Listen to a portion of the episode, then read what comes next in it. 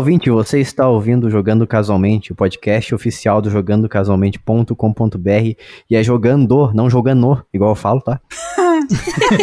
sou do Vale do Paraíba. Eu sou caipira. Jogando. Ai, Jogando nossa. Casualmente. E se você não sabe o que é o Jogando Casualmente, pra começar, é o único podcast oficial que estiver outra pirataria. A gente sempre fala isso pra você ficar esperto. aí. Isso, todos os outros Todos os podcasts outros. que existem são pirataria. Exato. O único podcast original é esse aqui que você tá ouvindo. Isso, Esse isso. aqui é o, isso. é o podcast definitivo, é o Senhores Podcast. Deu Entendi. Ele é, Aham. tipo, ele é tipo a religião, só tem uma. É, isso aí. É a origem e a- e o legado. E, se você não sabe o que é o Jogando Casualmente, é o podcast em que a gente fala aqui a nossa opinião de forma simplificada para que todo mundo possa entender. Por isso que se chama casualmente, porque a gente somos pessoas aqui casuais. Isso, mesmo as pessoas burras conseguem entender o que a gente fala aqui. Nossa. Não é pra chegar a esse nível. Não é isso que você falou? Ah, Não. entendi errado, então, gente. Não, eu disse, eu disse todas as pessoas, não tô, não tô discriminando ninguém aqui. E até- eu queria dizer até as pessoas antigas, aquelas pessoas clássicas, assim, igual meu pai que pega. Meu pai, que novamente ele virou idoso e pega ônibus agora de graça. Então, é, é isso aí. É isso aí que você tá ouvindo. Ô, Jason, o, o teu pai sabe que ele é o exemplo de pessoa clássica que você usou no podcast? Não, meu pai não sabe nem o que é podcast. Ah, entendi. Não, Ele- beleza. se eu então. falar, acho que ele vai, vai ficar confuso o que que é podcast. Tudo bem. Você pode falar que é tipo rádio. Ele vai achar que é o Flow. Ele vai- não, ele nem deve conhecer o Flow, ele vai perguntar se é de comer. Mas enfim, se você não me conhece, eu sou o Jason, sempre esqueço de falar meu nome aqui, estou aqui novamente com o Lucas. E aí, galerinha do YouTube, estou aqui de boas hoje e eu comprei uma pizza. Que inclusive ele saiu do nada que a gente tava gravando, ele resolveu sair pra pegar a pizza. E foi a firma que pagou a melhor parte. Não quer ajudar os amigos, não? Não, se você quiser mandar currículo lá pra trabalhar na firma, pode mandar. Ah, não, daí eu tô de boa. E também estamos aqui com a Bia Bock. Bu! E olá, pessoas. E eu não tenho pizza, mas eu tenho o ar ligado porque eu tô morrendo de calor. Isso é uma ótima vantagem. Então você tem pizzas, duas, embaixo do braço. Nossa! Meu Deus do céu. Ai, Eu Deus. demorei pra pegar essa. Nossa, Jason. E, a e essa risada diferenciada aqui que você acabou de ouvir é da Adrienne Portes, mais conhecida como Dri, da nossa equipe aqui. E aí, galera, tudo beleza com vocês? Eu não tenho pizza e eu não tenho ar-condicionado.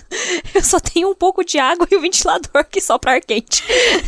Só tem a tristeza de estar vivendo esse calor de 30 graus. Sim, só tenho a tristeza desse calor infernal. Mas aí você já percebe que a Adri tem um ventilador inovador, que em vez de ventilar, ele assopra. Você viu, né? Chique Isso demais. aí é diferenciado. Mas é, é, é que você não sabe, né? O pobre, ele só tem aquele ventilador que pega todo aquele ar quente, todo aquele cubículo que você mora assim e joga na sua cara, entendeu? Sabe, sabe aquele meme da janela? Quando o cara abre a janela e, vê- e vem aquele fogo assim? Pra queimar ele, que ele vai abrir a janela pra se refrescar. Então o ventilador é a mesma coisa, entendeu? O ventilador, hora que você liga assim, ele. Ele meio que assa você aos poucos, entendeu? Inclusive, o ventilador podia pegar o ar gelado e jogar, mas ele faz de propósito. Ele escolhe tudo que tá quente e joga. Exatamente. A famosa air fryer. Isso, isso. Isso. Ela, ela, ela ventila ali, circula o ar que tá fervendo. É o famoso cômodo air fryer. Perfeito. aí. Em vez de ventilar, ele sopra chamas. Exatamente. É air fry, não é micro-ondas, porque a gente não fica girando, né? Porque senão daí seria um micro-ondas, né? Se você sentar na cadeira e girar, automaticamente vira um micro-ondas o É ambiente. verdade. Não tem muita diferença. Perfeito. E a pizza que eu pedi hoje é uma pizza de é, palmito com borda de chocolate. Ah, o melhor dos dois mundos, como diria a Hannah Montana novamente aqui. Exatamente, the best of both worlds. Ó que beleza. Nunca experimentei. E aí, cada pedaço de pizza tem uma sobremesa junto. Ó que beleza. Maravilha. Eu queria, eu queria dizer aqui que eu sou um grande defensor da pizza doce, aliás. Que eu conheço gente que não é, não é a favor da existência dela. Se você não é a favor da existência da pizza doce, você pode sair do Brasil. Porque a gente que Nossa. inventou, a gente que inventou a pizza doce aqui. E a culinária brasileira é a melhor do mundo, só, só dizendo. Vamos deixar claro que os gringos inventam e nós melhora. Isso, a gente aprimora. A gente é o teste do, do, do mundo aqui. Tudo que passa por Entendi. nós é melhorado. Então tá. Não tem argumentos. Contra fatos, não há argumentos. Também não, tô só aceitando. Eu sei que é um consenso mundial. Assim. É claro. Só em vozes da nossa E a cabeça. gente só fala baseado em dados, né? Só se for aquele sextavado lá. é, mas enfim. Como a gente não tem mais, eu, eu assassinei aqui o Jogando com a Sua Mente. Se você não sabe o que, que é isso, você não vai saber mais também, porque ele já Nossa. morreu. Então, se você quiser saber o que que é o Jogando com a Sua Mente, era um programa falecido que você, se você quiser saber o que que era, você tem que ouvir os podcasts anteriores. Mas de qualquer forma, a gente tem uma coisa mais importante do que isso, que é o programa de apoio, que o Lucas vai falar pra você, como você apoia e o que que você recebe em troca disso. Ah, é muito fácil, é muito fácil. Você ouvinte, para apoiar o Jogando Casualmente, você deve acessar www. É importante pôr www, não sei se você sabe, Não é, não. mas site não funciona se você não pôr www, hein? Então é www.apoia.se barra Jogando Casualmente. E ali você vai poder nos apoiar com o valor de uma cotação atual aí do salgado, que atualmente está subindo, mas não tanto quanto a gasolina. E aí você pode nos apoiar ali com o valorzinho de um salgado, que é super tranquilo. E com este apoio, você ganha vários benefícios, como o sorteio de. Como é que chama mesmo que você fala, Jason? Os, os cartões presentes que estão aqui agora nesse momento. Não, mas tem que, ser- tem que falar no seu sotaque perfeito de canadense, né? Oh, tá. Os gift cards. Isso, os gift cards. Ai, Isso. Não, peraí, deixa, eu- deixa eu fazer melhor. É os gift, gift cards. Porque Não eles não o falam, não falam né? T, gift cards. Gift cards. O T foi eliminado. Ele a gente elimina. Foi eliminado do Big Brother. Então você pode ganhar gift cards, como disse o Jason, e aí na sua loja preferida, né? No caso de games, né? Não vai me pedir um vale da Americanas, que aí a gente não tem essa parceria ainda. É. E aí então você também ganha acesso adiantado aos podcasts que a gente grava aqui, que o Jason edita correndo de madrugada e aí depois já disponibiliza pra vocês. Isso aí. E você vai receber também retroativamente até os podcasts bônus que a gente grava aqui apenas para as pessoas apoiadoras. Olha que maravilha. Isso aí. Sem falar que, olha só, você não precisa baixar os bônus nem os podcasts adiantados de forma individual. Você pode simplesmente colocar um código ali no seu agregador de podcasts, no seu Spotify não funciona, né? O Spotify, Spotify é uma vergonha. Você pode colocar no seu Google Podcasts e afins ali, ou no seu iTunes também, iTunes, pra corrigir aqui, eu sou canadense. Você pode colocar esse código e ter acesso aos podcasts de forma automática. ali. Eles baixam automaticamente no seu feed. Feed, pra quem não sabe, é uma listinha, uma listinha de podcasts. E novamente, apo- apoia.se barra jogando casualmente que você tem acesso a tudo isso aí. E com isso a gente vai encaminhar, sem mais enrolações aqui, pro nosso podcast de hoje, que é sobre Resident Evil 4 e o seu legado. Que você já leu no título desse podcast, obviamente, porque você sabe ler e ouvir. Nem sempre, Jason. Às vezes não. É, ué, vai saber.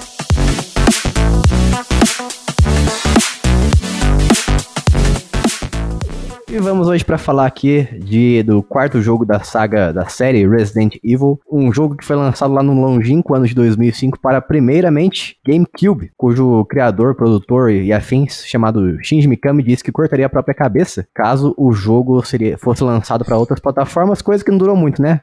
Palavra do rapaz aí, não dura não dura E nem é por isso anos. que hoje, né, ele está falecido, porque ele cortou a cabeça dele, não é? Obviamente, é isso aí. O Shinji Mikami, pra quem não sabe, não existe mais. Gente. Foi descartado. Acabou a franquia.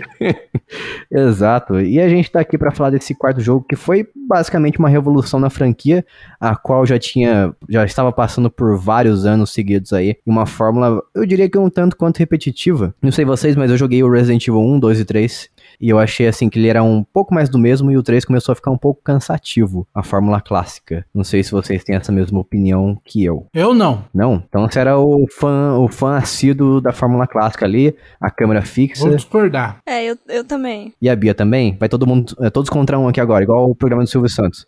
Olha, pior que é, hein? Eu vou defender, e aí eu vou colocar aqui os meus argumentos de uma pessoa completamente ignorante a respeito de Resident Evil. Ah, só, só um É só um, um Ah. aviso aqui antes de começar. O Lucas Certo. é a única pessoa que não jogou Resident Evil 4, então ele vai fazer o papel da pessoa completamente ignorante, sabe nada. Não, eu sou o único Resident Evil que eu joguei até o final foi o 3. E eu quase mijei nas calças. Ô, então, eu vou aqui trazer fatos e dados de uma pessoa completamente ignorante. Então traga. Isso aí é, é uma, uma, uma pessoa diferenciada, que sou eu, que trago sempre ignorâncias aqui pra esse podcast. Então faça No zona. caso, eu, eu acredito o seguinte: você tem que observar, Jason Manhong, Hum. que é uma série, se trata de uma continuidade, é uma história. Então é, assim, natural e não preternatural que este joguete possua a jogabilidade semelhante no 1, 2 e 3, porque o que tem de novidade não é uma nova história, mas uma continuidade. É a mesma história. Faz sentido pra você, meu senhor? Sim, porém, mas o, o 4 também faz, a, faz uma continuidade, uma espécie de continuidade ali, porque o personagem do 2 é o mesmo do 4. Lógico, mas é uma época completamente diferente. Ah, sim, com certeza. A gente tava falando do PlayStation 1, agora já não, né? E vocês duas aí, por que, que vocês discordam dessa minha, dessa minha opinião de que a fórmula estava um pouco repetitiva? Vocês acham que valia a pena fazer mais do mesmo? Se bem que a gente teve depois o Code Veronica, né? Code Verônica veio antes do 4. O que, que é videogame se não a mesma coisa igual de novo, todas as vezes? É verdade. É filosófico ele, né, cara? Uau! Filosófico É, profundo. videogame é isso aí, a gente não mudou muita coisa não. Atari e PlayStation 5 é igual. É igual mesmo. Mesma coisa, Tem um controle, não tem? Tem que ligar na TV, não tem? Controle, Botões. televisão, Botões. tem cores. Não, o Atari não tinha cores. Tinha, tinha sim. Lógico que sim.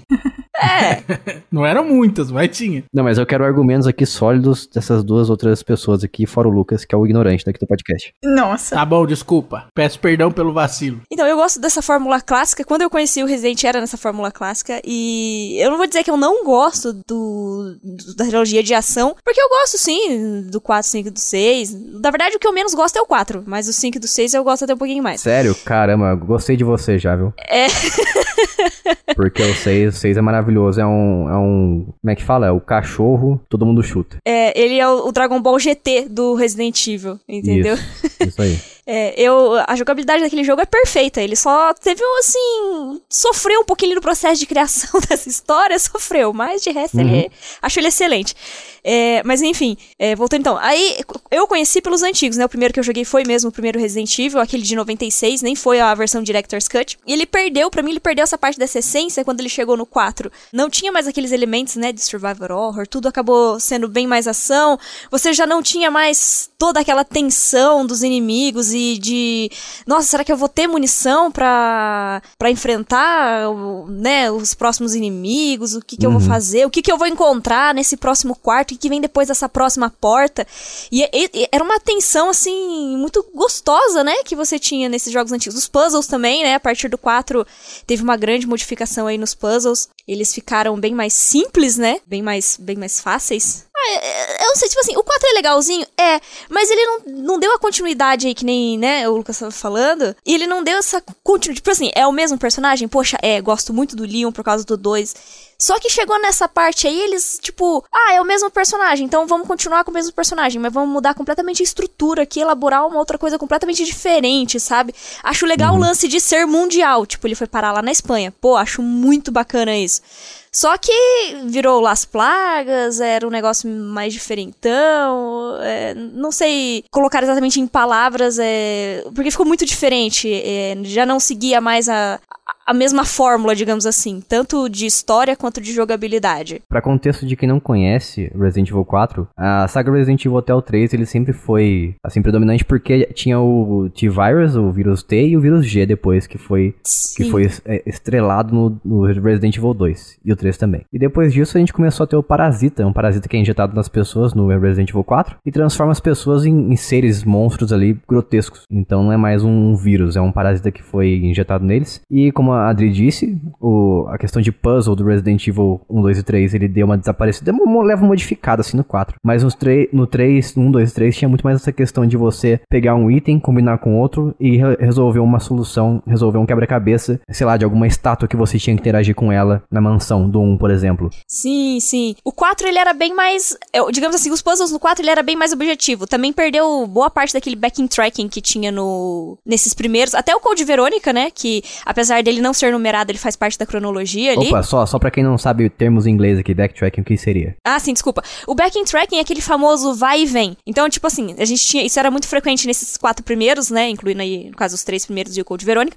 Então você tinha o quê? É, você tinha que pegar. um- você tinha que resolver um puzzle, como você disse, pra conseguir uma certa chave ou um certo item. Aí você tinha que voltar em um local que você já visitou, mas você não pôde explorar ele por completo. E aí, você conseguia destravar mais aquela área. E isso percorria durante o jogo todo. Nesses antigos, né?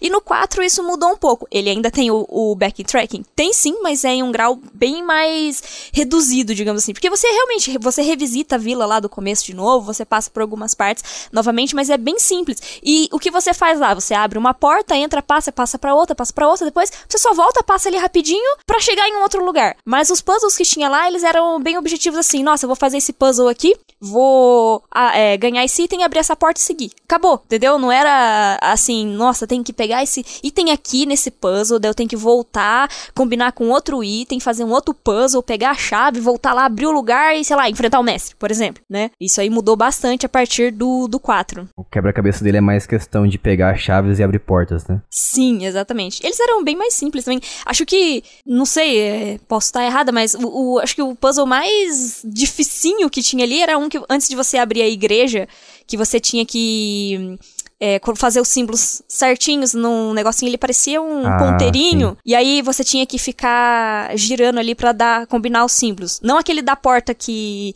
que você fazia a imagem, é um outro, que ele era tipo umas pedrinhas com símbolo e você tinha que combinar elas. Sei, que você vai numa espécie, assim, tem um castelo e você ia ao, lado dele. Isso! Você pulava pra um, uma espécie de precipício ou ponte, sei lá o quê, e você chegava nos, nos itens luminosos ali, né, uns ícones luminosos. Isso, é tipo um painelzinho luminosos com a parte do símbolo que você tinha que formar. Ele é bem do lado da igreja, antes de você entrar na igreja. Sim, sei, Acho sei. que depois, fora isso, era tudo, tipo assim, puzzle bem, bem simples mesmo, sabe? Bem, bem bobinho. É uma das partes mais divertidas para mim, vou falar a verdade para você, que era de resolver esses quebra-cabeças do Resident Evil 4. Já comecei a sentir falta desses quebra-cabeças aí mesmo. E, é, então, o que você sentia falta era justamente dificuldade, pelo menos assim, para mim, né? Tipo, é, eu não. Tipo, Resident Evil 4, você pega, você nunca ia ficar preso num puzzle do Resident Evil 4. Por mais que você perdesse, sei uhum. lá, 10 minutos ele resolvendo um puzzle. Era o máximo. Era o máximo. Agora você pega, por exemplo, Resident Evil 1. Pô, quem não lembra daquele puzzle da galeria lá dos quadros? Que Nossa. ficou preso lá, que precisou de um detonado, porque senão não, não ia sair de lá. Nunca. Você entendeu? Então são coisas assim, extremamente diferentes. Eu joguei o remake do Resident Evil 1 recentemente e eu olhei na internet mesmo para resolver aquele quebra-cabeça lá, porque eu não tinha paciência, não. É, então. Isso porque o remake facilitou bastante, hein? O remake já não é mais aquela mesma ordem dos quadros e tudo mais, é por cores é. até. É, tem mais dicas, né? Sim, então. Ele é bem mais simples, mas se você não souber também está ferrado, entendeu? É verdade. E, e, e o 4 já não tinha isso, acho que era justamente para não quebrar tanto o ritmo de ação, né? Porque os puzzles no Resident antigo, tudo bem que não era de ação, mas eles quebravam o ritmo do jogo, né? Porque você precisava desse, desse tempo, de toda a informação que você já tinha ali conseguido pelos é, arquivos ali, os files e tudo mais, para conseguir descobrir qual eram os puzzles. E eu achava isso sensacional, sempre achei. É, Resident Evil sempre foi uma franquia que eu comprei para jogar com outras pessoas. Ah, é multiplayer? Não, é, eu comprava porque as pessoas gostavam, e aí as pessoas, tipo, sei lá, iam passar o final de semana na minha casa, e aí eu tinha Resident Evil pra jogar com elas, ou pra ver elas jogando. Eu comprava jogo pros amigos, não, não era Eu queria ser amiga da Bia, ninguém nunca comprou um jogo por mim. ah, também. Pois é. Que pena que eu não te conhecia antes, hein, Bia? Poxa, né? Porque assim, é, apesar de gostar dos jogos, o fator medo dos primeiros nunca me pegou, então a minha diversão era ver os outros se assustando, as reações dos outros, das outras pessoas. Não aconteceu só com Resident Evil, isso acontecia também com Silent Hill, com, enfim, os jogos dessa época nessa pegada. Mas assim, é, então a maior parte do que eu joguei de Resident Evil foi, na verdade, é, com alguém do lado, dando risada das reações da pessoa e trocando controle quando um morria ou algo do gênero. Eu posso, eu posso só retificar o negócio aqui. Por não favor. queria ser sua amiga, não, Bia. Por quê? Eita, já fez amizade porque, assim, nada. É, tá vendo só? Porque ela se divertia com o sofrimento dos outros, olha só. Ah, mas claro, né? É, é assim, é, é, uma, é um masoquismo direcionado, né? É. Não, masoquismo não, Sa né? É o sadismo, né? sadismo, na verdade. É. Não sabia que existia outra palavra para isso. Eu não obrigava ninguém a sentar para jogar os joguinhos de terror. Eu falava, eu tenho, você disse que gosta, quero controle? Era isso, eu tava ali, só, só ajudava a situação chegar naquilo, mas eu nunca obriguei ninguém a jogar. Você só induzia, tá certo, tá certo. Não, é. E todos os amigos sabiam que eu ia dar risada se acontecesse uma coisa engraçada. Então, assim, eles sabiam onde eles estavam entrando. Assim, eu não tenho muita preferência dos estilos. Eu acho que são estilos de jogos bem legais que combinam. É, depende do que você quer. Se você curte mais o estilo dos primeiros jogos, obviamente o 4, o 4, 5, 6 não vão ser tão interessantes, mas tem muita gente que curte jogo de ação e provavelmente gostou mais desses do que dos antigos, até. Inclusive, porque esses não dão medo, né? Assim. Ah, depende assim, né? No comecinho não dá tanto, porque são basicamente pessoas com que você tá enfrentando ali. Depois eles Uhum. começam a ficar mais possuídos, começam a ter uns olhos diferenciados.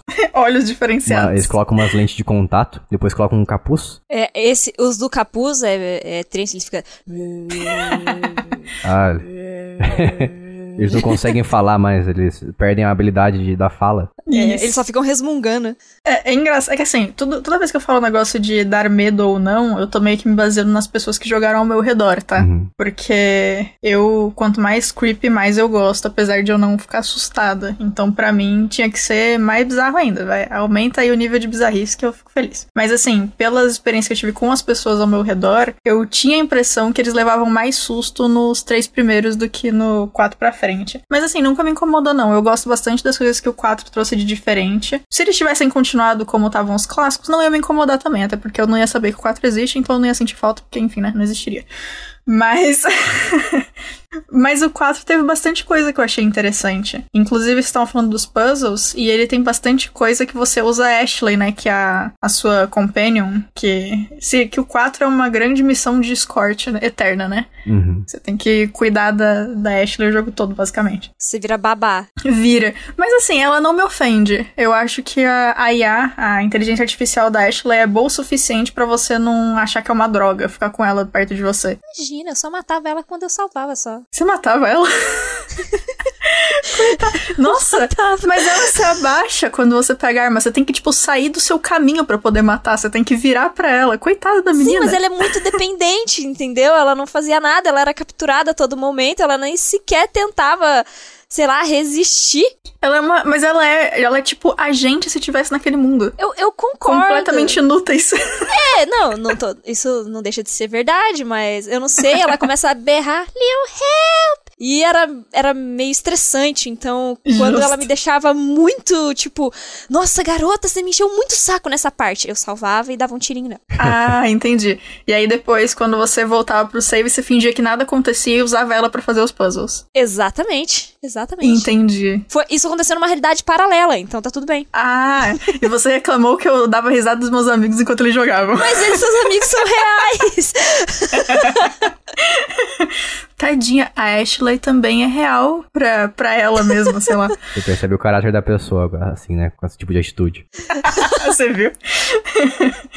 Mas eu, eu gosto bastante do. Eu acho o 4 bem interessante. De novo, eu acho que tanto a versão antiga quanto essa versão de jogos de ação tem coisas muito boas e coisas que, enfim, que não são muito a minha praia. Mas eu, eu acho que o 4 foi uma boa adição pra franquia. Mas por quê? Cara, eu acho que assim, eles. O 4 usa muito bem algumas coisas que não são sempre usadas bem. Tipo, eu, eu gosto dos quick, Time, os quick Time Events dele, que são aquelas momentos em que aparecem botões na tela e você tem que apertar eles rapidinho. Eu acho que eles combinam com o 4. Eu acho. Eu gosto da IA da, da personagem da Ashley, né? Da inteligência artificial da Ashley. Apesar de, sim, quando ela grita por ajuda é chato, mas ao mesmo tempo, se fosse eu, eu também ia pedir ajuda, porque, né, tem um cara me sequestrando, é um bichão, enfim. Uhum. Então, entendível. Eu gosto dos níveis de puzzle. Normalmente, eu sou uma pessoa que gosta muito mais do puzzle do que do jogo em si. Mas, no caso desse, como é mais ação, eu acho que foi uma boa escolha eles deixarem mais simples. Até porque eu sou um pouco contra puzzles que são difíceis o suficiente pra todo mundo precisar de detonado. Eu acho que aí já é uma, meio que uma sacanagem. Se, tipo, não é o rolê do jogo, né? Não precisa ser difícil a ponto de você pre- precisar de um detonado, mas eu, eu acho que tem que ser mais intuitivo. E no caso do Resident Evil 4, ele, ele, assim, você bater. Não chega nem a ser intuitivo, porque você olhou pra ele, tipo assim, ah, já sei o que eu tenho que fazer. Você nem pensa, entendeu? Você não tem que pensar, tipo assim, ó, eu tenho que te- testar algumas coisas aqui primeiro pra depois descobrir como funciona. Uhum. Não, Resident Evil 4 é, é bem de boinha. Você olhou pra ele assim, ah, eu já sei, resolve assim. Não exige raciocínio, só exige músculos. Mas então, ó, é, mas vocês acham que isso é porque a gente jogou os anteriores e tava acostumado a jogar jogos já sabia como puzzles funcionavam, ou se que ele é fácil assim, independente de tipo, foi o meu primeiro, o meu primeiro Resident Evil, sabe? Vocês acham que tem essa diferença? Eu, para mim, foi porque eu tava acostumado com os antigos da série mesmo. Então, ah, okay. eu joguei o 4, eu não sabia, na verdade, eu nem lembro como é que foi a, assim, a minha apresentação, a minha introdução ao Resident Evil 4. Mas eu sei que eu joguei pela primeira vez, acho que através de um colega da escola que me falou, falava muito sobre ele. Resolvi comprar no PlayStation 2 e eu achei muito diferente, porque eu tava acostumado com aquele formato clássico e a primeira vez que eu joguei e vi aquela câmera atrás do Leon, assim, e aquela forma de você mirar nos inimigos que eu achei muito difícil é, no começo, né? Porque uhum. você andava com o personagem com o analógico esquerdo e ao mesmo tempo você segurava um botão e com esse mesmo analógico se transformava numa mira. Então eu achava um pouco confuso isso. Hoje em dia a gente tem já essa diferenciação porque os, os personagens e os jogos do Resident Evil mais modernos você pode mirar e andar ao mesmo tempo. Mas nessa época que foi a primeira, assim, a introdução ao mundo dessa câmera, câmera do Resident Evil por trás do ombro assim do personagem e mirar com a mesma, com o mesmo analógico eu achei muito complicado. Eu acho que o formato aprimorado de hoje em dia que a gente tem é muito melhor, mas como eu disse, eu tava muito acostumado com Resident Evil 1, 2 e 3 e esse, essa transformação de um jogo pro outro para mim foi muito surpresa. Justo. Isso de você precisar parar para atirar, eu acho interessante, apesar de eu prefiro jogos que você não precisa disso, mas no mundo de Resident Evil eu acho que faz sentido porque dá um fator a mais de algo que você precisa se preocupar e quando você para, quando você não para, onde você para. De vulnerabilidade também? É, eu acho, eu acho interessante. E a última coisa, na verdade eu fiz uma listinha de coisas que eu queria elogiar. E eu queria comentar também que uma coisa que eu gosto muito desse jogo é o ajuste de dificuldade dinâmica. É, é lindo e todo jogo devia ter essa droga, porque é maravilhoso. Realmente, realmente. Não, tem que ter, tem que ter. Essa, essa dificuldade dinâmica, ela não é, assim, ajustável, né? Ela simplesmente acontece. Ela acontece, é. E você não sabe, não tem informação de nenhum momento que tá acontecendo um ajuste ali por trás dos panos. Cara, eu acho que não tem. Não, é, não, não tem. Pelo menos. Ele, ele simplesmente se ajusta a você, né? Se você morre muito, o jogo simplifica, assim, sem jogar na sua cara, porque tem alguns jogos, né, que fazem isso propositalmente. tipo assim, ó, eu vou deixar mais fácil que você tá morrendo muito, seu inútil, morre menos. Com essas palavras. Exatamente. E ele não, ele chega para você assim, a surdina, você não tá sabendo de nada, ele alivia ali para você. E se você tá indo bem demais, ele tenta dificultar também. Ou seja, o segredo é jogar igual animal. Isso. é, tipo, se pra você. Tipo, se você morre muito, às vezes ele tira alguns inimigos de certas áreas, às vezes os inimigos não vão correr para você, ou vão demorar mais para chegar em você. Morrem mais ele fácil, vai dando umas. É.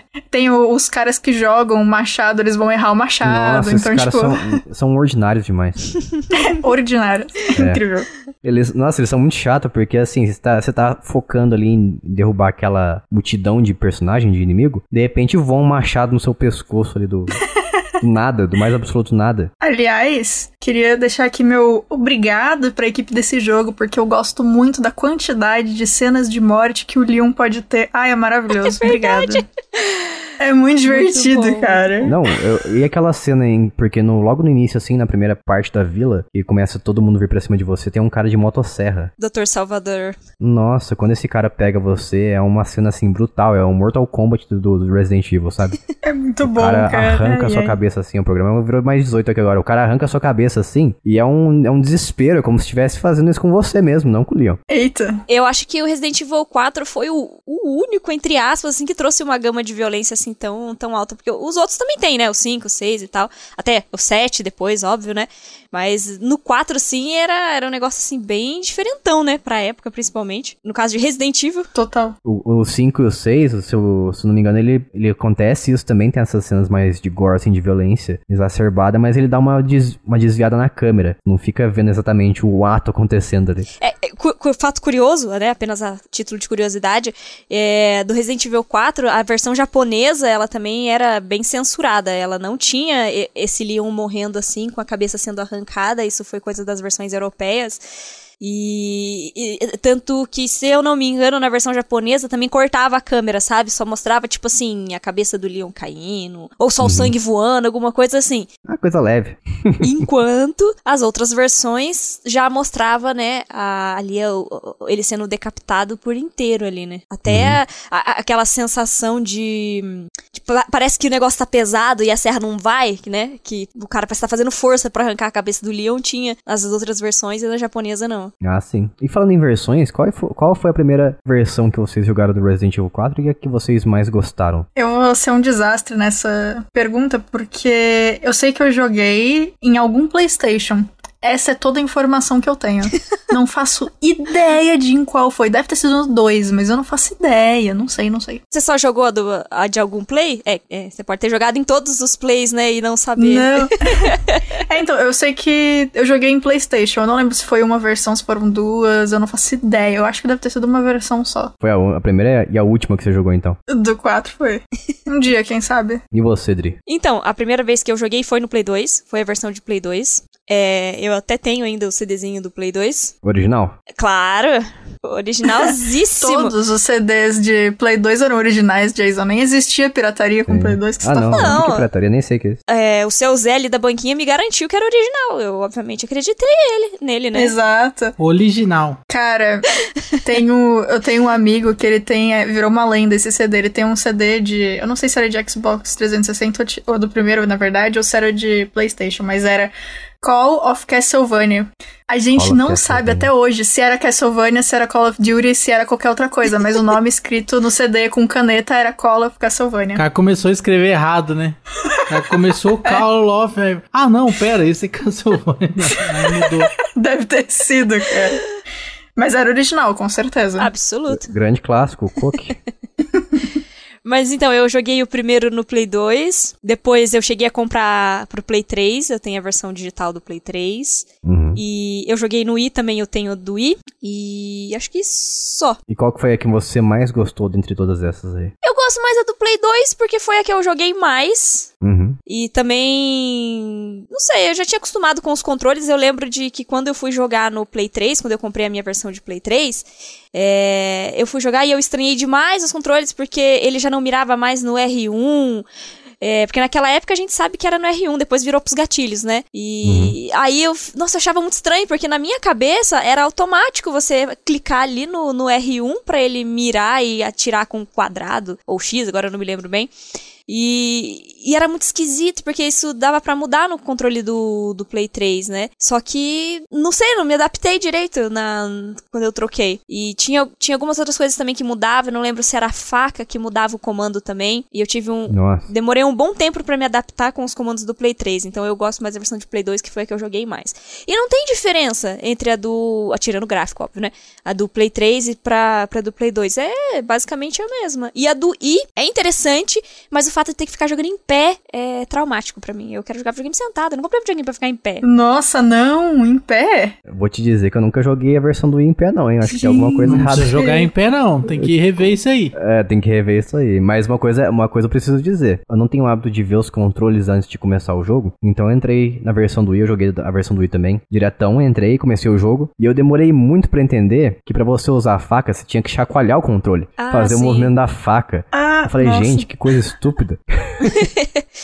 Não, mas assim, a, a grande vantagem da versão do Wii é que a mira é maravilhosa, era muito precisa. Porque você mirava na, na TV, né? Usando o infravermelho do controle. Então, assim, pra você fazer aquele ajuste fino ali no personagem, nos inimigos, era maravilhoso, excelente. Diria que é a melhor versão. Até que um dia eu conheci a versão de Switch, que é basicamente a versão de Wii, só que com, em vez de usar o, o infravermelho do controle, ele utiliza o giroscópio. Então é mais fácil pra você centralizar a mira a qualquer momento. E eu diria que até mais preciso, né? E é portátil também, né? Que é a primeira vez que a gente pôde jogar um Resident Evil 4 portátil. Na verdade, não seria a primeira vez. Ah, sim, o Resident Evil. Refutado. O Resident Evil 4 por- portátil que eu digo um pra um, porque a gente teve as versões mobile, Ah, né? sim. Que eram é, incrivelmente ridículas. Ridículas. Não sei se vocês jogaram a versão de celular, mas eu joguei. Acho que era a versão do Engage. E assim, a do Android também era parecida. E é um jogo basicamente de hordas, que você fica eliminando hordas e mais hordas de zumbi. Não tem uma história, um avanço, assim, de fase a fase, de cenário a cenário, né? É porque não dava, os os celulares da época não comportavam o...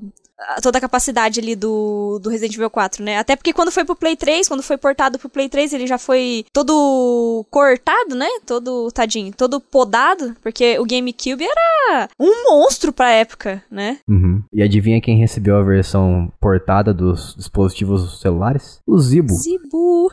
Grande console brasileiro, magnânimo. Biblioteca online, é, vocês estão pensando o quê, cara? O Zibu foi revolucionário. Seus, você falar pros seus pais, pai, pai, quero comprar, me compra um console aí que tenha Resident Evil 4. Seus pais vão lá e compram o Zibo pra você, maravilhoso. Você joga aquela versão ridícula de celular. Eles comprariam o Zibo, porque. O Zibu, no caso, né? Porque a gente sabe que quando a gente pedia um videogame pros nossos pais, sempre tinha uma cópia do Polystation, né? Nossa. E nesse caso, como a gente queria o Resident Evil 4, tinha que ser o Zibu, né? Porque as cópias do Polystation não rodavam o Resident Evil 4. Sem falar que os, os, os inimigos do Resident Evil de Zibo e de celular, eles são roxos por algum motivo. É verdade, eles são roxos. É um jogo completamente paralelo é, ao jogo original, né? Não faz o menor sentido. Isso aconteceu na cabeça do Leon. É, eu acho que deve ser um, é um jogo criado por delírio coletivo. É um pesadelo do personagem, né? No, no caso do delírio individual, né? Não coletivo.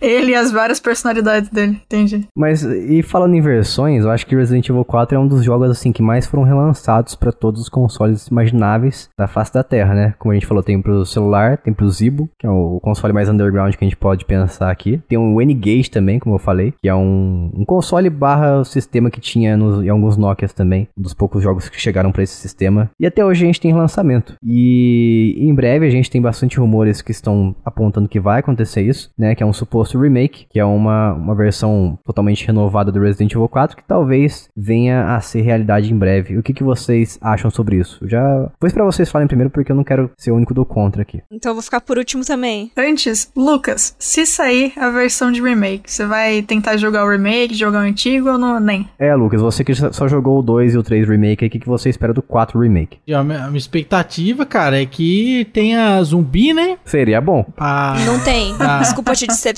não, não tem. dar tirinho nele, sim, pay, arminha, né? Arminha, pay, pay. Munição, né? Puzzle. Munição também. Ação. Que tem a bazuca, preferência. Que tem aquele rapaz lá do Backstreet Boys também, o Nick, Nick Carter. Isso, esse aí. Puder ter o pessoal do N5 também, tá, tá valendo. Olha, bacana, olha só. Vocês acham que o Leon foi inspirado em quem? Obviamente no Nick Carter. Isso. Ah, tá, agora eu eu só entendi. concordo com o Jason, No- porque. Nossa. Nossa. Caramba. Vocês nunca pensaram nisso? Não. Não. Eu só consigo ver ele quando eu vejo o Leon. No body, nenhum corpo. Nenhum corpo. E você automaticamente vem aquela musiquinha do Everybody. Não, casa completamente com o tema do jogo. Aham. Isso. Se eu digitar no YouTube aqui automaticamente Resident Evil 4, eu acredito que vai achar Everybody. Nossa. Tá na trilha, né? Meu Deus. Gente do céu. Não, assim, ó, o remake, uma coisa que eu esperaria, assim, é que viesse com um preço bom, né? Porque jogo ultimamente tá muito caro. Jogo, esse negócio aí, jogo, né? Joguinho, tá muito caro. E pra terminar de acabar, isso aí, né? É remake do remake do remake do requentamento do remake, né? Então. Não, mas pera aí, pera aí, agora você levantou uma polêmica aí. A gente tá falando de remake e não de remaster. No caso, Resident Evil Não, mas 4. não interessa. Não, mas tem uma grande diferença. Não, tem, mas pra mim eu tô pouco me lixando, é a mesma história. Então você tá dizendo que. então tá dizendo que é só porque você passou por essa história uma vez, então se fizesse um jogo do zero baseado naquela história, você acharia justo ter É que pagar lógico. menos por isso. Lógico, o jogo é o que? É história, meu querido. Não, o jogo é jogabilidade. É os Ah. dois, gente. é os Depende, é, dois. depende. Verdade, sai daqui, Jay, sai daqui, sai daqui. A gente jogava o jogo no Atari, meu querido. E a gente via a sinopse ali, a gente imaginava tudo na nossa cabeça. O jogo é a história. exatamente. Por que que Tibia faz sucesso? Tibia faz sucesso porque é a história, cara. Ti- Tibia ainda existe? Tibia existe, e Existe. tem som agora no Tibia. É, Tem Lucas, som. o Lucas, o Lucas acabou de dizer duas coisas totalmente opostas. Ele falou que jogo é composto por história. É E nada. ao mesmo tempo ele tá falando que a gente jogava jogo no Atari, não reclamava. Sim, mas ele terminou falando que você jogava jogo no Atari e criava a história na É, sua ué, mente. porque que continua tem a sendo história. história, o foco. Você, tipo, se não tivesse a história, você não jogava, entendeu? O importante é a história. O, é o, o Atari não tem o gráfico, não tem a jogabilidade impressionante, mas tem, tem, a história, entendeu? E aí é nisso que você joga. Olha, eu acho que eu sou. Nesse ponto, acho que eu sou obrigada a concordar com o Jason, porque não fez sentido o que Obrigado. você falou. Eita, como assim? Não, Cara, não fez, porque no Atari, exatamente, o Atari não tinha história. Você tinha que imaginar uma coisa na sua cabeça, então você só jogava pela jogabilidade, porque se a jogabilidade fosse ruim, você não ia jogar, é por isso cara. que eu tenho que trazer mais convidado aqui, porque os dois ficam de complozinho contra mim o tempo todo. Daí tem uma terceira pessoa de É, fora. mas o fato Mas, ó, de ter que partir- imaginar a história prova que a Exato, história exato. é o mais importante. Eu Porque acho se, isso assim, se história não fosse Não, mais não, importante, calma, você calma, nem calma, imaginava calma. a história, velho. Você- tá Você piorando. jogava só pela jogabilidade mesmo, que é o que você tá falando. Gente, tá, vou é- fazer só o aviãozinho aí pro lado aqui, beleza. Não, você inventa, cria uma aventura na sua Não, mente. diz, diz pra mim, você prefere. Você conseguiria jogar um jogo sem jogabilidade, apenas com história? Lógico, chama filme. Não. Então, então se chama jogo. Life is Strange, tá aí. Chama Gente, filme, rapaz. Não, mas ó, se a história tivesse absolutamente zero importância, você não ia criar nada na sua mente porque você não ia sentir a necessidade de criar alguma coisa na sua mente no sentido narrativo. A partir do ponto que você tá jogando o negócio e você cria qualquer coisa que tenha um fundo narrativo na sua mente, significa que a história é importante. Não, eu não disse que a história não é importante. Eu disse assim, que a, hist- a história ela não me exime de jogar um jogo. Porque um jogo é composto pela sua essência jogabilidade, né? O nome já diz jogo. Então e- existe uma interação com você ali. Agora, se um jogo não tiver história, ou tiver uma história mínima ali, de um, sei lá, um, um parágrafo que me deu ali, igual os jogos antigos. Me dá um parágrafo, eu entendo do que, que- do que se trata aquele negócio, e eu jogo. Daí, pra mim, isso é o suficiente. Então, mas então tem que ter história, então, né? Exato. Obrigada. Pra mim, pra mim se, o, se o Resident Evil novo remake ele for apenas uma, a mesma história, a mesma porcaria de sempre, a mesma coisa que a gente tá cansado de saber, e a jogabilidade for completamente renovada, tiver, sei lá, cenários novos, coisas do tipo assim, algumas coisas a mais, daí eu já acho completamente interessante, sabe? Eu acho que vale a pena o preço, mesmo que ele seja um preço cheio, por mais que ele seja o mesmo, a mesma história, mesma ladainha de sempre. Tá. Só queria comentar que a gente falou basicamente a mesma coisa, só que chegando em conclusões diferentes. Isso foi incrível. É só isso mesmo. Não, a- o negócio aqui que o Lucas tá tentando me fazer parecer um louco nesse podcast.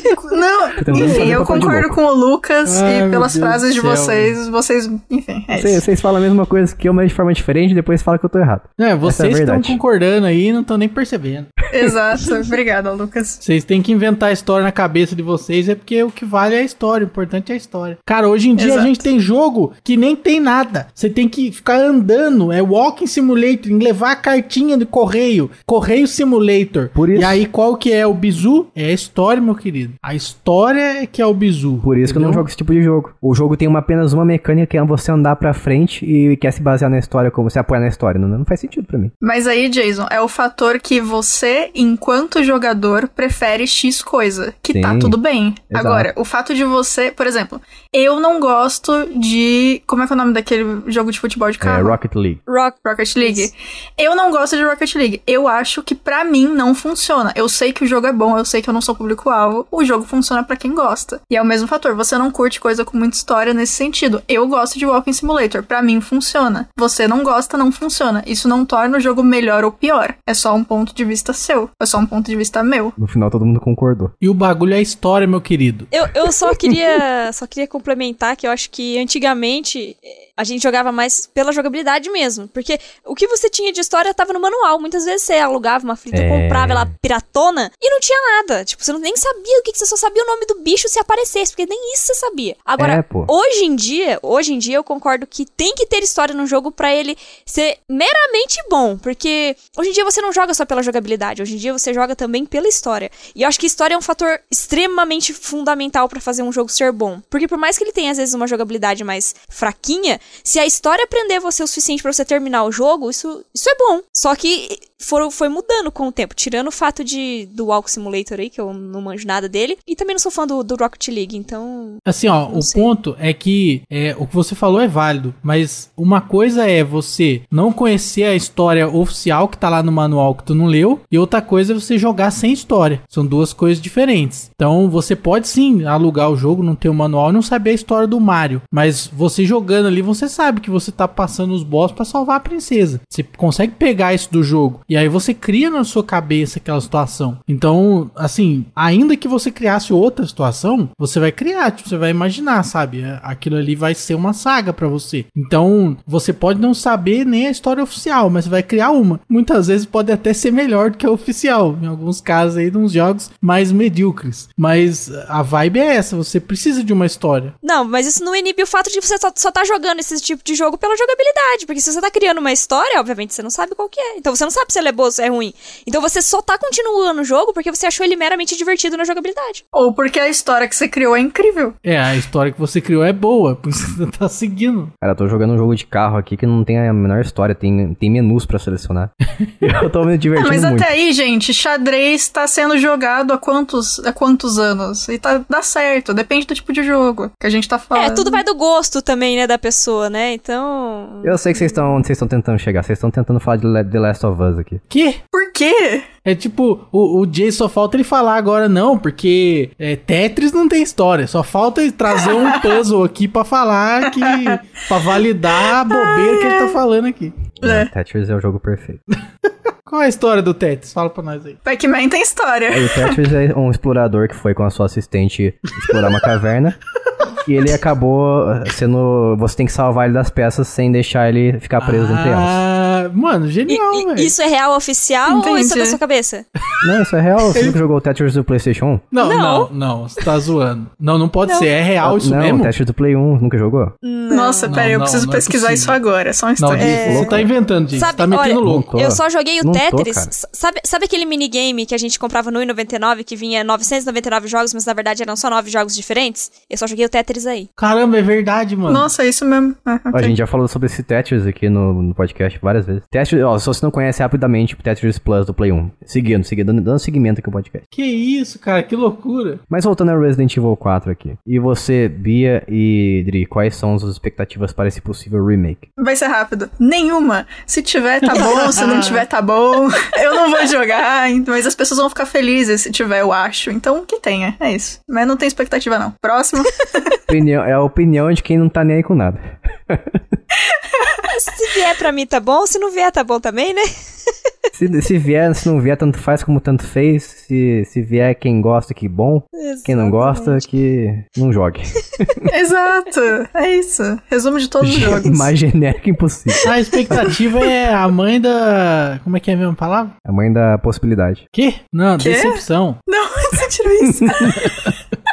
Mãe da Você jogou a possibilidade. palavra aleatória, mano. Tá, mas agora falando sério, qual é a expectativa da, da Dri? Então, na verdade, a minha expectativa é que, na verdade, nem tivesse um remake do 4, porque, que nem a Ô, gente tava falando. É óbvio que essa era, era a linha da Capcom. Sim, ela ia acabar fazendo, porque fez aí do 2 e do 3. É, mas antes do 4, ela tinha que fazer um remake do Code Verônica, porque o Code Verônica veio antes e também é cronológico. E. Ah, cara, eu não sou grande fã do 4, então. Mas o que você tá assim, fazendo eu- aqui então? eu gosto do 4. Eu gosto da franquia, tá ligado? Mas, tipo, ah, qual que é o seu. Sei lá, o Resident que você menos gosta? Tirando o 7 e o 8, acho que é o 4. tá? Caramba, Então, chamamos uma hater do Resident Evil 4 aqui pro, pro podcast. Não sou uma hater. Eu gosto dele, mas não é os meus preferidos.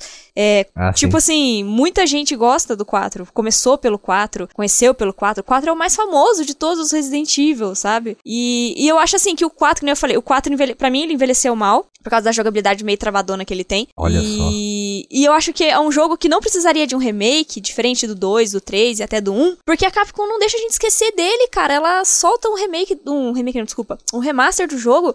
A cada seis meses tem um remaster diferente, mano. Saiu até pra VR, cara. Eles fizeram uma versão exclusiva pra VR de Resident Evil 4. Você quer remake pra quê, mano? Sabe? Eu acho que tem outros jogos que ela poderia dar mais atenção é, do que fazer um remake. Podia ter feito um remake mais decente aí do 3 e melhorado muitas coisas no 2, que apesar de ser ótimo, ainda tem umas boas falhas. Um DLC pro 3, né? É, né? Então, eu acho que eles podiam ter se esforçado mais em outros aspectos e em vez de querer já fazer um remake do 4, que eu acho que ninguém esqueceu do 4 o suficiente pra ter um remake. Uhum. Mas é isso. Se vier o remake, eu vou jogar? Vou!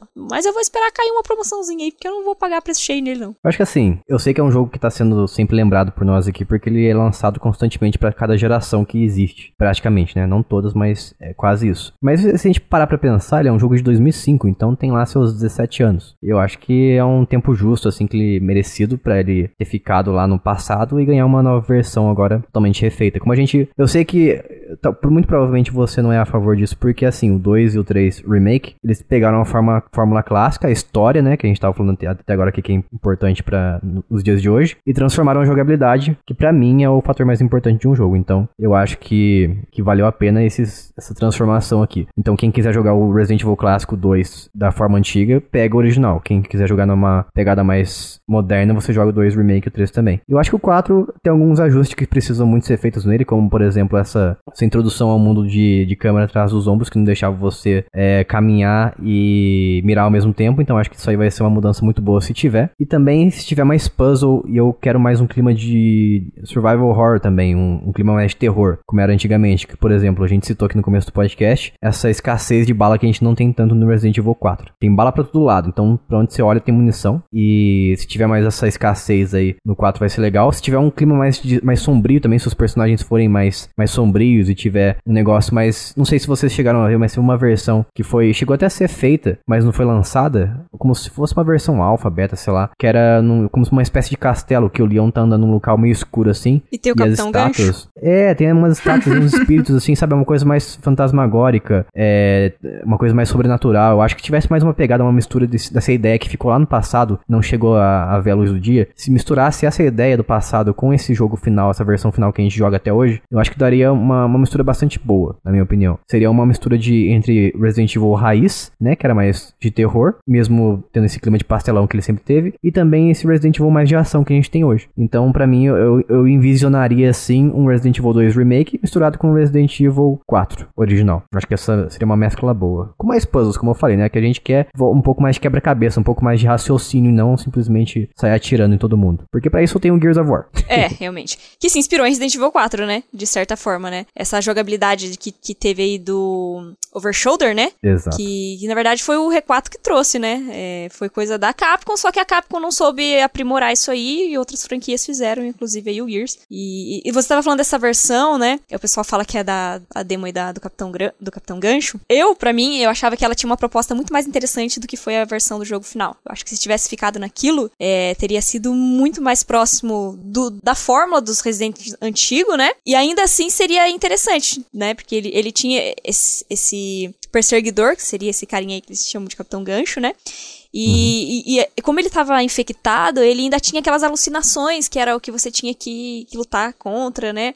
E ainda assim tinha um clima muito bacana de, de terror. Então era, era bem massa, sabe? Mas a jogabilidade que a gente estava falando aí do 2 e do 3, se vier pro 4, realmente, ele vai ficar excelente, né? Com gráficos de hoje em dia, principalmente. Mantendo a história aí também, tá tudo certo, né? Vamos ver o que, que a Capcom vai fazer, né? Porque às vezes é, você acha que vai vir uma coisa e a Capcom pensa completamente diferente, né? Ela, ela tem dessas, né? É, e caso você não saiba de qual versão a gente tá fazendo referência aqui pra, para, é a Resident Evil 4 3.5, Biohazard 3.5. Você consegue encontrar o vídeo no YouTube e você vai perceber que ele, é, ele tem ainda até a mesma aquela câmera fixa que a gente tinha antigamente. E, eu, e em alguns momentos ele tinha também essa câmera do Resident Evil 4 que a gente já conhece. Então era uma mistura de duas ideias pra, pra essa versão. É, inclusive, uma das demos, é, das demos não, das betas, não foi essa da 3.5, que essa já era uma versão mais finalizada, mas a primeira ou a segunda também, ela acabou se tornando o, o primeiro Devil May Cry, né? Isso, exatamente. Resolveram transformar o Resident Evil 4 em Devil May Cry. Sim, todo, todo o descarte que eles fizeram das ideias, o castelo, é, personagens, até o Dante, o Virgil, isso tudo acabou entrando é, na versão que se tornou o Devil May Cry. Então eles reaproveitaram isso que eles fizeram no 4, porque eles tinham umas ideias boas, mas eles achavam que não ia encaixar na franquia, então eles usaram para fazer outra, né? Exato, exatamente. E essas ideias, como eu disse, podem voltar nesse suposto remake. Até agora, nada confirmado pela Capcom, então vamos esperar para ver. E é isso, falamos sobre Resident Evil 4. Fala pra gente aí o que, que você achou sobre esse podcast e quais são as suas expectativas também para esse possível remake que a gente vai chegar a ver algum dia. E também sobre Resident Evil 4 de forma geral, original. Qual que é a sua versão preferida? Se você já jogou a versão do Zibo ou então a versão de celular, que dá na mesma, né? Fala pra gente lá em t.me barra jogando casualmente ou envia um e-mail pra gente, contato arroba jogandocasualmente.com.br e também estamos no Twitter, lá em jcasualmente. É o único local em que a gente tem o um nome como J Casualmente porque não coube tudo. E antes da gente encerrar de vez esse podcast aqui, quero agradecer a todo mundo que faz parte dessa equipe maravilhosa, inclusive a Adri, que também é uma das autoras do nosso site,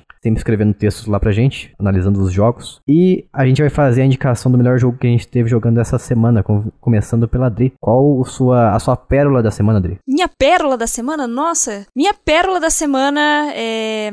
Vou indicar aqui um Pokémon Tournament. Eu peguei para jogar no meu Yu recentemente. Uhum. É, ele tem uma proposta bem diferente do que eu imaginava. Era pra ser algo mesclado com Tekken, mas eu sinceramente acho ele minimamente parecido com Tekken. Mas é um jogo de luta bem divertido do Pokémon, interessante porque não é aquele esqueminha de stadium de turno, né? Então você simplesmente você pega o Pokémon e desce a porrada no outro e acabou, entendeu? É. E que vença o melhor. Então a minha indicaçãozinha aí é de um Pokémon que tem para o Wii U e uma versão melhorada para o Switch, que tem até cinco personagens a mais, se eu não me engano. Quando- é a verdadeira rinha de Pokémon é esse jogo. Exatamente.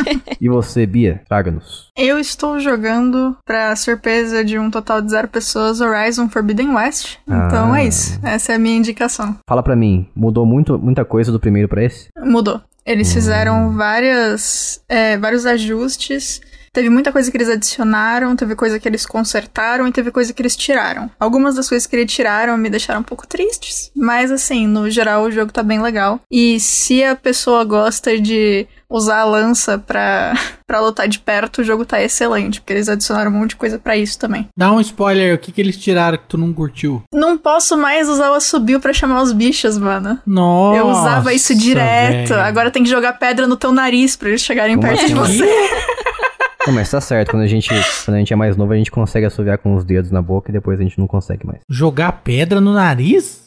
Não, é que você joga pedra perto o suficiente pra eles chegarem até você, né? Até a graminha. Ah, então tá. você tem que jogar pedra, tipo, basicamente no teu nariz pra eles poderem chegar perto o suficiente. Ou você chama eles com a pedra. E aí eles não tão perto o suficiente, mas você espera eles virarem de costas e ficarem azuis pra ir atrás na surdina e matar. Você não consegue mais, tipo, chamar eles pra eles chegarem pertinho. Ah, entendi. Isso é uma é mistura de Avatar com Pokémon, então. Tem os caras azul, tem o Matin. Quem que fica azul? Do que, que você tá falando, Jason? Que eu vou te falar que tem que esperar eles ficarem azuis. Ah, nossa, os robôs. Ah, enfim, é, é isso aí, Lucas. Isso aí eu fiquei triste que tiraram. Mas, em compensação, agora você pode escalar em quase todos os lugares sem fazer nada de incrível, assim. Então, tudo é escalável agora. Tá, e a história é boa mesmo ou é igual o pessoal do Metacritic que tá falando que é meio zoado? Não faz sentido. Eu tô gostando da história, sim. Ah, então tá bom. Quando você falou que não dava pra assoviar, eu achei que você tava falando que não dava pra chamar o cavalinho. Ah, não, o cavalo ainda dá. Inclusive, é, se eu não me engano, você não pode chamar o cavalo quando você tá em modo stealth, porque senão os inimigos escutam. Eu acho que tem alguma coisa assim. Eu não testei ainda. Mas você pode chamar o cavalo suave. Você fica em pé, sai da grama, enfim, chama o Antes cavalo. era, dava pra dar esse migué. Você tava stealth, chamava e, tipo, ninguém tá nem aí, que pareceu do nada um cavalinho, né? Eu vou tentar, eu vou tentar hoje pra ver se eu consigo chamar o cavalinho quando eu tô no stealth, mas eu acho que não dá. Não tenho certeza, eu posso estar enganada. Mas é isso, o joguinho tá legal sim, teve umas mudanças bem interessantes. Só o Manu Assobio me faz muita falta. E o eles colocaram, sabe aquele negócio de colocar duas flechas ou três flechas de uma vez? Sei. Virou uma habilidade lá na árvore de habilidade, lá no final da Nossa. árvore. Você tem que upar um monte de coisa pra poder chegar nisso. Eu cheguei e fiquei tão feliz. Nossa. E não dá pra usar o tempo inteiro também. Tem um monte de coisa que tem uma estamina própria agora também. Mas assim, o jogo Eu tá, tá já bem tô legal. ficando chateado já. Depois a gente faz um, um episódio sobre, ou faz qualquer coisa. Ou a gente só conversa mesmo, sem gravar nada. E eu te falo do joguito. Você faz pergunta e eu respondo. Mas eu acho que vale a pena, sim, jogar. Tá, tá bem legal. E você, Lucas? Qual o Mario que você jogou essa semana aí?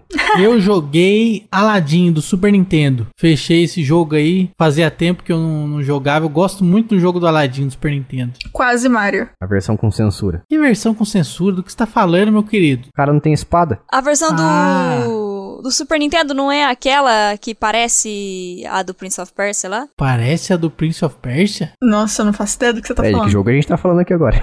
Do Não Aladdin. Não. é que tem uma versão do Aladdin do Super Nintendo que ele lembra muito. Sabe aquele Prince of Persia que tinha do PC, aquele bem antigão? E tem um, um Aladdin do Super Nintendo que eu cheguei a jogar e ele tinha. Ele era muito esquisito, ele não era aquele do Mega Drive, sabe? Aquele bonitinho, igual do Mega Drive.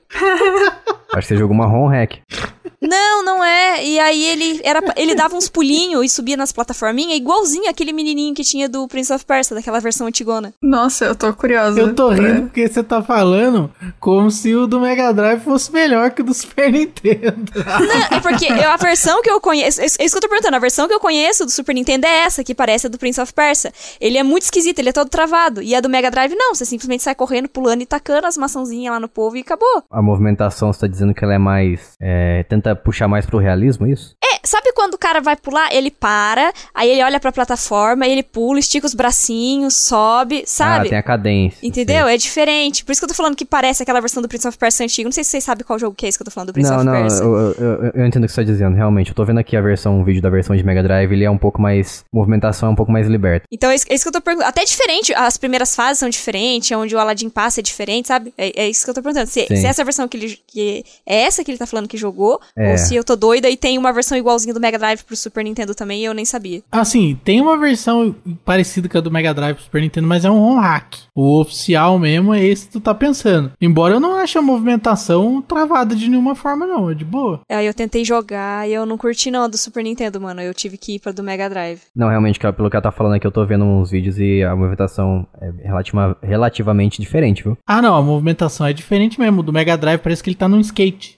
É, exatamente, ele é muito mais livre, assim. É bem fluida. É bem fluida do Mega Drive. Essa aí é meio Isso. travadona do, do Super Nintendo. Caramba, só agora que você falou isso que eu, eu parei pra notar que realmente existe essa diferença de movimentação. Nunca tinha percebido. Tá vendo, gente? Eu, eu também sei um pouquinho das coisas de vez em quando. Olha só, e a gente rindo aqui. Tá vendo pra você ver? Não é só porque eu gosto de The Last of Us que eu não sei de alguns outros joguinhos também, tá vendo? É, Se tu nunca jogou esse joga, né? jogo aí, esse jogo é maravilhoso. O Abu fica seguindo você. É uma belezinha. Coisa mais fofa. Incrível. Muito bom. E pra encerrar aqui, o meu melhor jogo da semana é o Mario Kart 8 Deluxe. Lançaram agora, hoje na verdade, esse dia que a gente tá gravando aqui, lançaram uma, um DLC de fases extras. Então a gente recebeu já duas, das 48 pistas que a gente vai receber, a gente recebeu já oito. Então são duas copas, duas cups, que são fases antigas que foram refeitas. Então entre elas tem fases do Mario Kart Wii também. E não só antigo, né? Eu falei que sou antigo, mas tem também jogo dos jogos modernos como Mario Kart Tour. Então tem fases dele também refeitas pro Mario Kart 8 Deluxe. Então eu diria que é a melhor decisão que a Nintendo já teve assim em anos, que é de não matar o jogo simplesmente lançar um novo para dividir a base instalada e continuar lançando conteúdo para ele. E o mais legal é que se você jogar online, se você jogar com alguém que tem esse conteúdo, tem esse DLC comprado e você não tiver, você pode jogar com essa pessoa. Você não precisa necessariamente ter a fase, ter a- o DLC comprado. Eu achei isso muito legal. Nem parece coisa da Nintendo, né? Porque não é mercenário. Não, não, não parece não tô nem de longe. Perfeito. Estou surpreendido aqui. Mas enfim, novamente, para você apoiar esse podcast aqui, apoia.se barra jogando casualmente. Você recebe gift cards, você recebe podcasts bônus, podcasts adiantados e também alguns jogos grátis que a gente dá de vez em quando pra, pra galera que apoia a gente, pra dar um, um agrado ali. Idri, onde que a gente consegue encontrar você aí pelas internets afora? Então vamos lá, vocês me encontram em Dri com Y Portas no Twitter e no Instagram. Vocês também me encontram no falecido MachineCast, eu apareci por lá em alguns podcasts a partir do 204, se eu não me engano, falando justamente sobre Resident Específico. Evil 4. eu entrei, eu entrei lá graças à participação que eu fiz no Resident Evil 4, vocês me encontram no review também, que eu faço detonados, análises, às vezes artigos por lá. Hum, que chique. E e só. E no Jogando Casualmente também, pô. Ah, e no Jogando Casualmente, é verdade, no Jogando Casualmente. Ah, espera! Esqueceu da casa. Tem mais um lugar também. Esqueci da casa, pois é, tem Jogando Casualmente, que eu faço análises por lá. Por e lá. também tem, na verdade, um outro podcast, que lá eu. É por aqui, desculpa, é mania de, de falar, porque eu tô sempre em outro lugar, eu nunca tô na casa, é estranho. Ah, e também tem o Bagulho da Vez, o podcast Bagulho da Vez, que eu também tô sempre por lá, que vocês encontram também nas redes por aí, como arroba Bagulho da Vez. Tá em todos os lugares, tem, é quase onipresente. Pois é, né? Muitas, muitos projetos paralelos. Adri é jogadora cara, hein, meu querido? Isso. Então a gente vai ficando por aqui. Até a próxima semana. Um beijo, tchau. Aloha! Tchau.